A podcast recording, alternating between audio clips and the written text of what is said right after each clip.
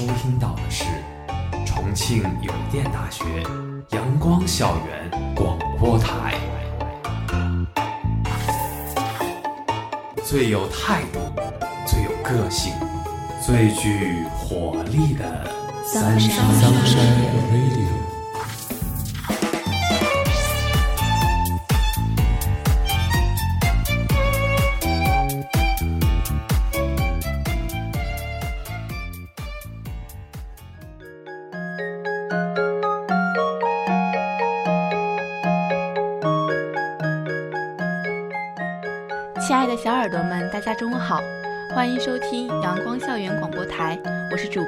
四，我是主播林金木。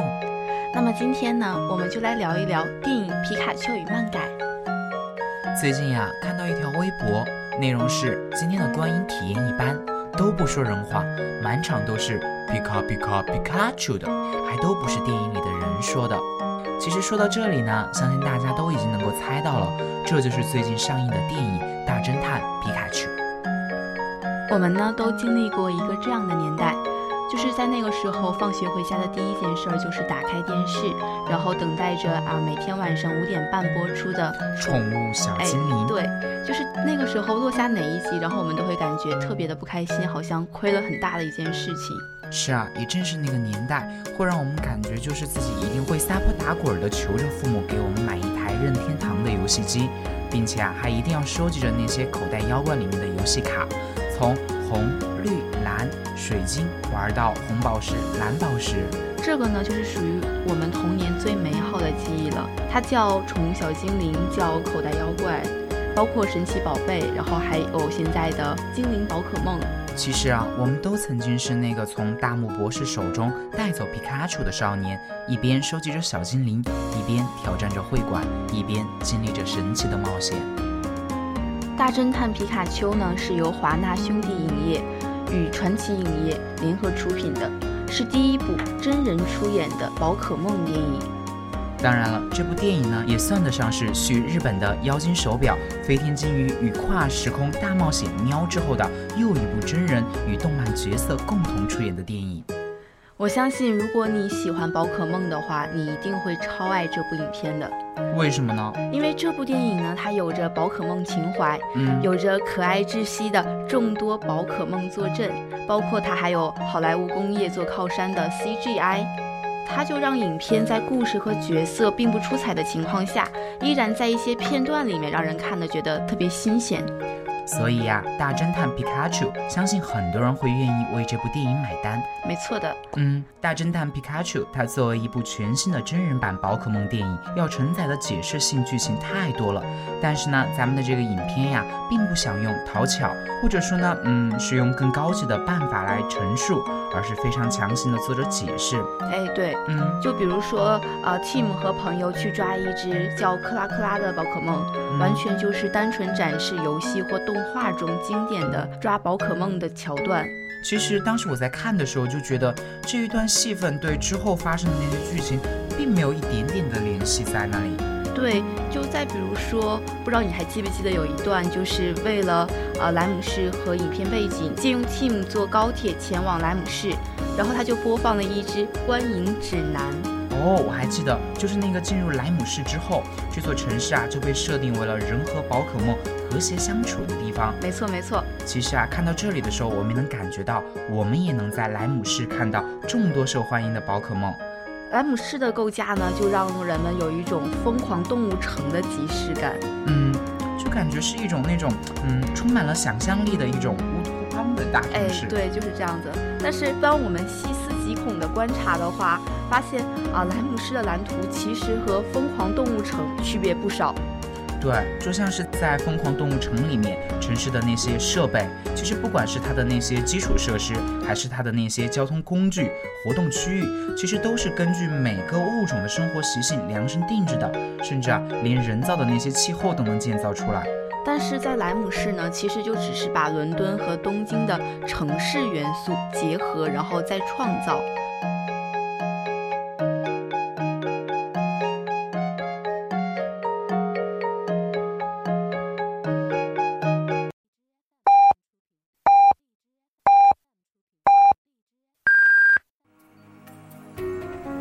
现在是北京时间正午十二点整，您收听到的是重庆邮电大学阳光校园广播台。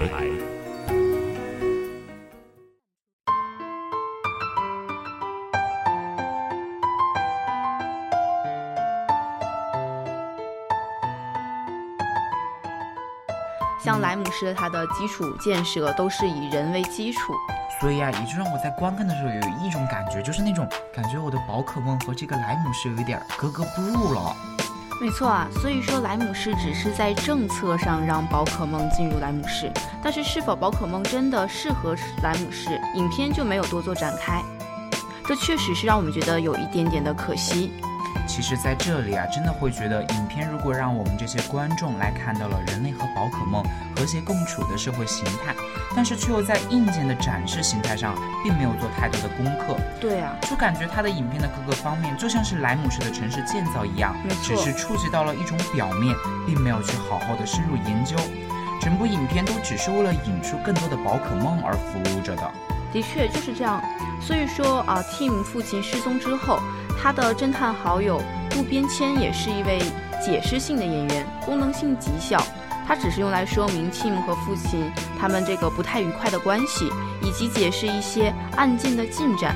这种解释性的人物，其实不知道为什么他甚至还出现在了女主的身上。就除了 Tim 和皮卡丘之外，很多角色都有着太过于明显的交代剧情的任务。他们在负责推动剧情之后，角色自身没有着任何的立体塑造作用。当然啊，很多商业片角色塑造并不是他们的首要目标，嗯，而剧情任务才是这一部影片重点要阐述的。其实你说到这个样子，就让我想到了那个咱们之前经常看的那个《复联三》和四。哎，没错，它就是这样的剧情模式。但是人家前面已经有了二十多部的漫威电影了。对呀，其实那二十多部漫威电影就已经在丰满着了影片中的超级英雄，所以大家在观看这种《复联三》和《复联四》的时候，观众的这种代入感也是不一样的。啊，就如果站在这个角度上来讲的话，我们就打个比方哈，就比如说大侦探皮卡丘的角色并不重要，重要的呢是剧情。那么它影片的剧情也处理的其实并不是很细腻。最重要的一个原因可能就在于它的巧合事件太多了。对呀，其实通常在剧本创作中，一部电影可以只存在一个巧合事件。嗯，这个巧合事件呢，可以是人物之间。就比如说是咱们之前看过的《星球大战》之中的维塔斯和卢克的父子关系，对，或者说这种巧合事件也可以存在于剧情上，就比如说我们之前，呃，《复联四》里面的米奇老鼠，对我还记得他，他按下了那个打开蚁人量子空间的按钮，没错没错，呃，我们再举一个例子，以悬疑探案类型。为例，往往也可能只存在于一个巧合事件，然后让整个故事都有了转机。说到这里啊，我就马上想到了咱们的童年名侦探柯南。哎，没错，几乎到了影片的最后的时候，柯南都是永远的突然意外或者巧合的得到了一个关键线索，就让这个案件得到了一个解决。大侦探皮卡丘标题是大侦探，一部本就应该逻辑很严谨，它处处都可以做文章的这么一部探案影片。但是在剧情上的巧合事件又太多了。说到这里啊，我就不忍心说了。比如说咱们的这个女主露西，很多次剧情无法进行时，她的出现就可以解决问题。是呀。这个就有一点点主角光环在了，对，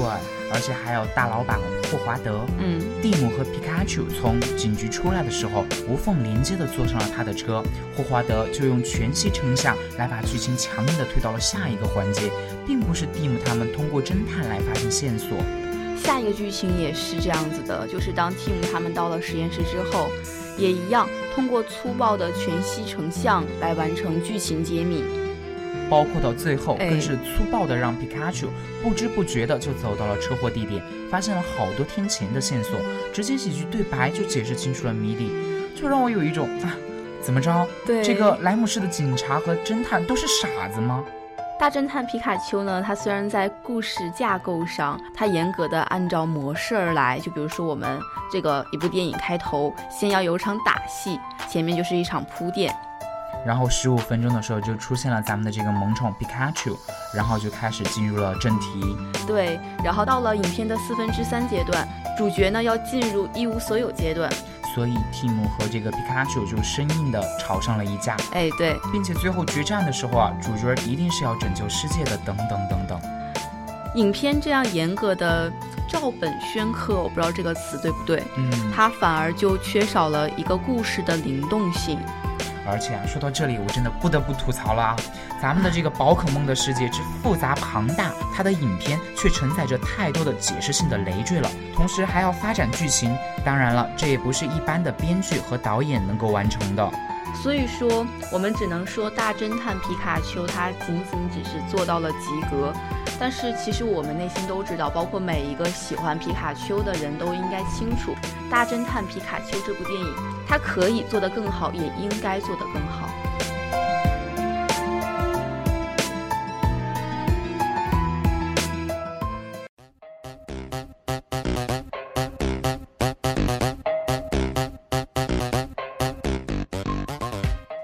其实啊，相信大家在关注这个咱们的电影皮卡丘的剧情或者情怀之前，首先注意到的啊，就还是这个真人版的皮卡丘的形象。不知道现在的这次大叔版的皮卡丘给大家留下了什么样的印象呢？其实我们也不谈整体的剧情发展，嗯，就单看角色的设计上就是一个大坎儿。为什么呢？因为其实，在皮卡丘的电影形象首次公布的时候，就曾经有很多的玩家抱怨说是毁原作。然而啊，如果让一位最近被喷得体无完肤的同行来做对比的话，咱们的这个皮卡丘就已经显得万分的可爱了。那么，这位惨遭真人化的兄弟就是索尼克。对，索尼克，他的名字想必对玩家来说肯定不会陌生。他就是咱们的这个世嘉在一九零零年设计的游戏角色，围绕着索尼克推出了一系列的作品，在全球都享誉盛名。他的蓝色刺猬的形象啊，也深入人心。而就在四月三十号呢，派拉蒙影业正式宣布将制作《刺猬索尼克》真人版电影，并且还放出了第一段的预告片。对啊，就在粉丝们怀着期待点开这段视频的时候，一个和想象大相径庭的角色出现在了他们眼中。如果说啊，玩家对电影中宝可梦的设计是喜忧参半，那么这位身材高挑的真人版索尼克，显然就让大部分的老玩家都无法接受了。而作为他们抗议的一种表现呢，在短短的时间之内放出了这段预告片，没过多久就已经收获了四十八万个的差评。和大侦探皮卡丘类似，这部电影呢将采用真人与 CG 混合的表现手法。有趣的是啊，这几张海报也同样引发了和大叔皮卡丘类似的事件。海报里面，全身隐藏在黑暗之中的索尼克单手扶地，膝盖微微弯曲，跑鞋在黑暗中熠熠生辉，仿佛啊就要高速狂奔了，冲破眼前一切的屏障。而他丰盈的毛发，等等，真的是毛发吗？天哪，没错，索尼克和真人版皮卡丘一样，也长出了浓密的毛发。虽然这个刺猬它确实应该长有毛发吧，是呀，但是这个索尼克他在游戏里面的形象一直都是表皮光滑，是一种嗯夸张化、动漫化的刺猬形象啊。我们就可以联想到米老鼠，嗯，就是它作为老鼠，同样也给人光滑的印象。但是在这部电影里面，我们的索尼克突然就被魔改成了另一种形象，让我们在看的时候确实是有点接受无能了。是啊。就是因为我们已经熟悉了他们原本光滑的样子，突然就嗯是更贴合生活，因为动物本来就应该有毛发，但是好像跟我们印象中的那个角色真的是大相径庭。对呀，包括现在的这个大侦探皮卡丘和刺猬索尼克，其实他们都是游戏改编的真人电影。当然了，在这种层面上呢，也非常容易被拿来当做对比。皮卡丘出自于任天堂，索尼克出自于世嘉。当初啊，索尼克的这款游戏的推出就是为了应对任天堂带来的压力。游戏成功了，但是电影形象设计结果却感觉被碾压的皮毛不剩，这就让电影在还没有上映的时候，仿佛就已经蒙上了一层阴影。没错呀，大侦探皮卡丘在动画里能看到头顶上简单的毛发，真人版设计毛发特别明显，粉丝同样有质疑。不过因为形象真的是太可爱了，所以大家都忽略了。我还记得皮卡丘的配音演员瑞安·雷德诺兹更是称皮卡丘是一个黄澄澄的棉花球。那么刺猬索尼克呢，也采用了旺盛的毛发设计，但是这一点就显得非常的粗糙。刺猬不像刺猬，狐狸也不像狐狸的，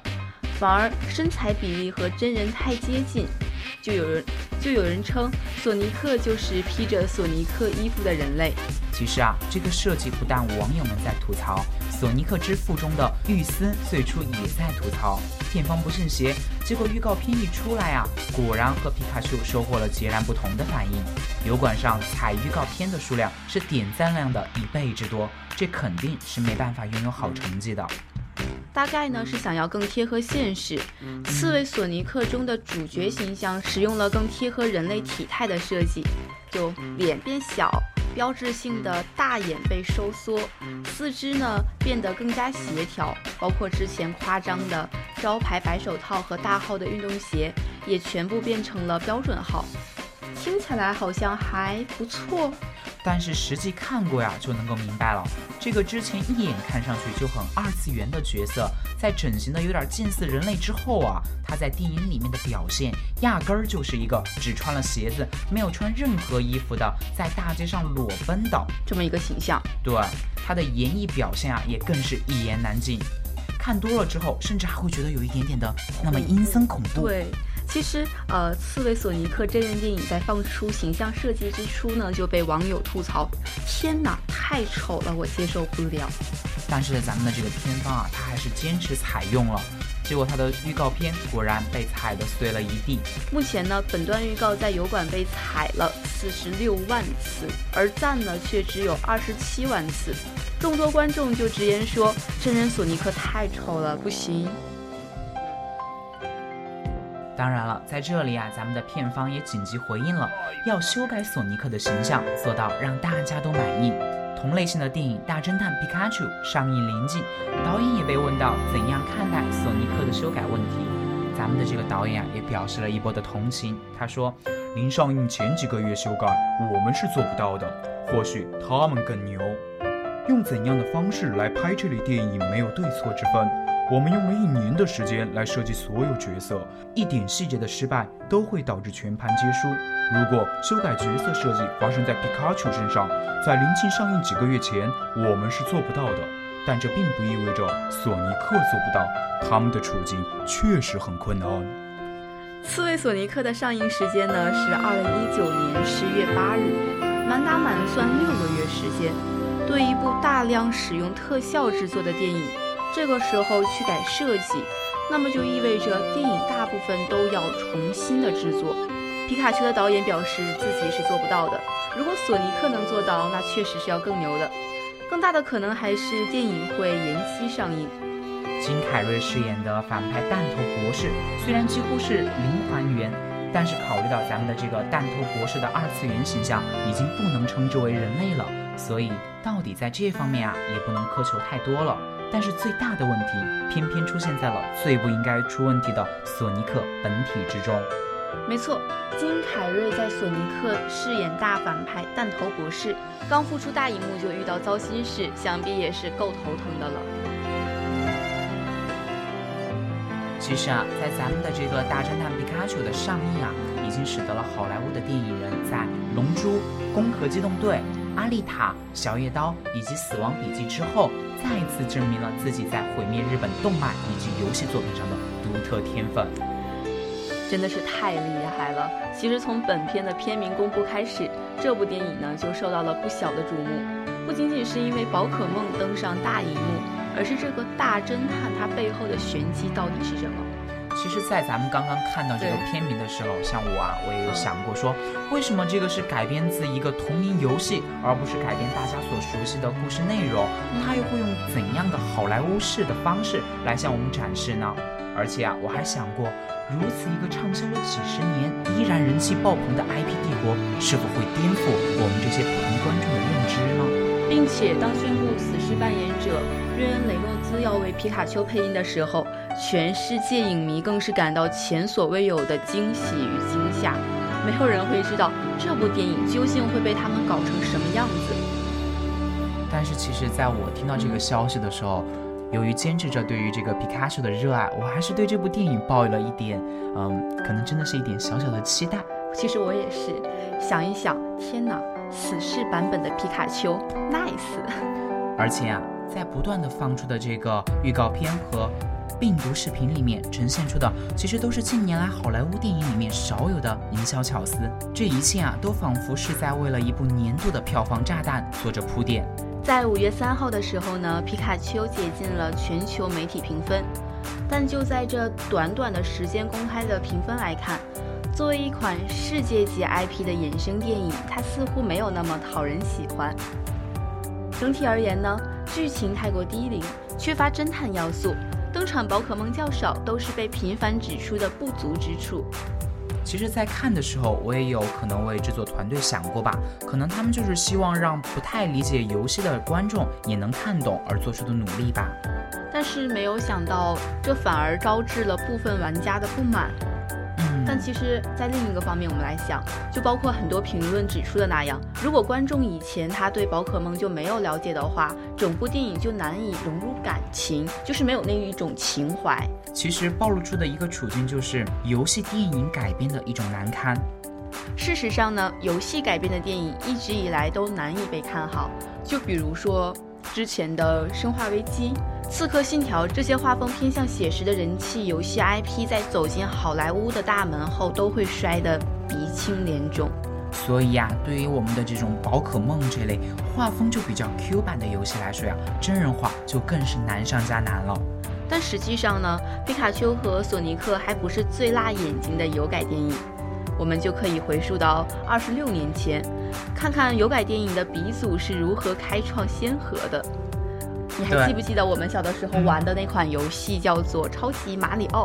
我还真的记得，在一九九三年，闻名世界的游戏《超级马里奥》真人版电影上映。在这部电影之中，除了主角马里奥和路易基的形象还算还原之外，其他人设和原作简直都是八竿子打不着边儿了都。除此之外呢，电影的剧情走向也是天马行空，就比如说。就比如说，身为普通水管工的两人突然被卷入了邪恶恐龙帝国的入侵，最后呢还上升到了人类世界的存亡。老实说，能够将一个如此单纯直白的游戏拍成这样诡异魔幻，这也许也是编剧的一种才能吧。所以他理所当然的就遭到了名誉和票房的双失败，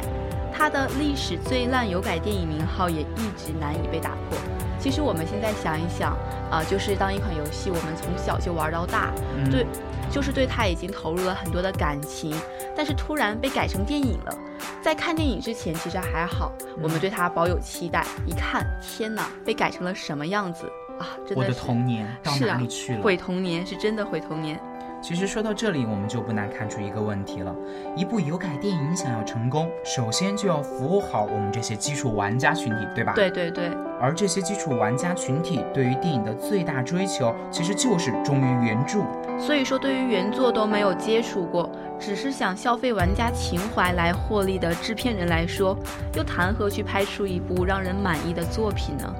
不仅如此，而且许多的制作团队在制作过程之中还希望左右逢源，就像咱们的这个大侦探皮卡丘一样，既想让核心玩家满足，又想让局外人也愿意买单。在这种两手抓的拍摄方针之下呀，最后出品的就是一部部四不像的电影了。所以说，制作人们真的不要太贪心，抓好一边，把重点放好就足够了。是啊，尽管我们还无法判断电影最终的成品将会如何，但是制作方愿意虚心接受批评的举动，仍然是一个让人愉快的好方向。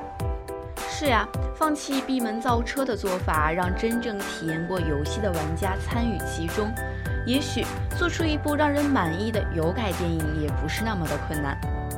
其实啊，说到这里，我就想到了一件事情。你说，好莱坞电影在改编外国的影视剧作品以及游戏作品的时候，最先思考的不是如何来保留原作的灵魂和精髓，而是如何在一个老套的好莱坞式故事中呈现出元素。这也就是为什么好莱坞翻拍的电影极少出现票房和口碑都出色的作品的原因。就像我们这一次的大侦探皮卡丘也是如此的一个改编故事。我们之所以喜欢和宝可梦相关的一切，是因为它可以满足我们那一种收集欲，以及冒险欲，还有呃养育萌宠的欲望以及竞技的欲望。那些神奇的宝可梦呢，就像是我们身边的一个个守护神，与我们共同作战。这也是很多成年人之所以成年之后还在热爱它的原因。这种喜爱呀，绝对不仅仅是来自于宝可梦这个形象这么简单。其实啊，漫改作品它是介于一种虚构与真实之间的，将点与线所描绘的纸上世界剥离平面，为其填充骨血与生命力，让那些虚构的黑白人物在现实世界中苏醒过来。其实我们从这个意义上来看呢，它就是连接两个次元的桥梁，是二次元向三次元渗透的一种尝试。尽管呀，现在以漫画为代表的二次元文化已经逐步完成了其从小众爱好到大众审美的过渡，但是啊，仍然有部分人认为漫画所构建的二次元世界是虚拟的，难以被理解的。是呀，随着漫画市场整体逐渐成熟和电影工业化的不断进步呢，各平台漫画 IP 日渐充足的储量和不断提升的影视行业发展能力，都将成为未来漫改电影。作品发展的引擎，但是啊，随着咱们的电影观众文化需求的变化和行业的进一步发展，琳琅满目的漫改 IP 作品能否赢得各个圈层的观众，还需要等待市场的长期检验。仅以目前的发展趋势来看呢，漫改 IP 影视作品尚且存在着较大的需求缺口，他们的市场空间较大。相信质量上乘、尊重原著并积极创新的作品，一定能获得观众的认可，引领行业未来的新发展。今天的节目。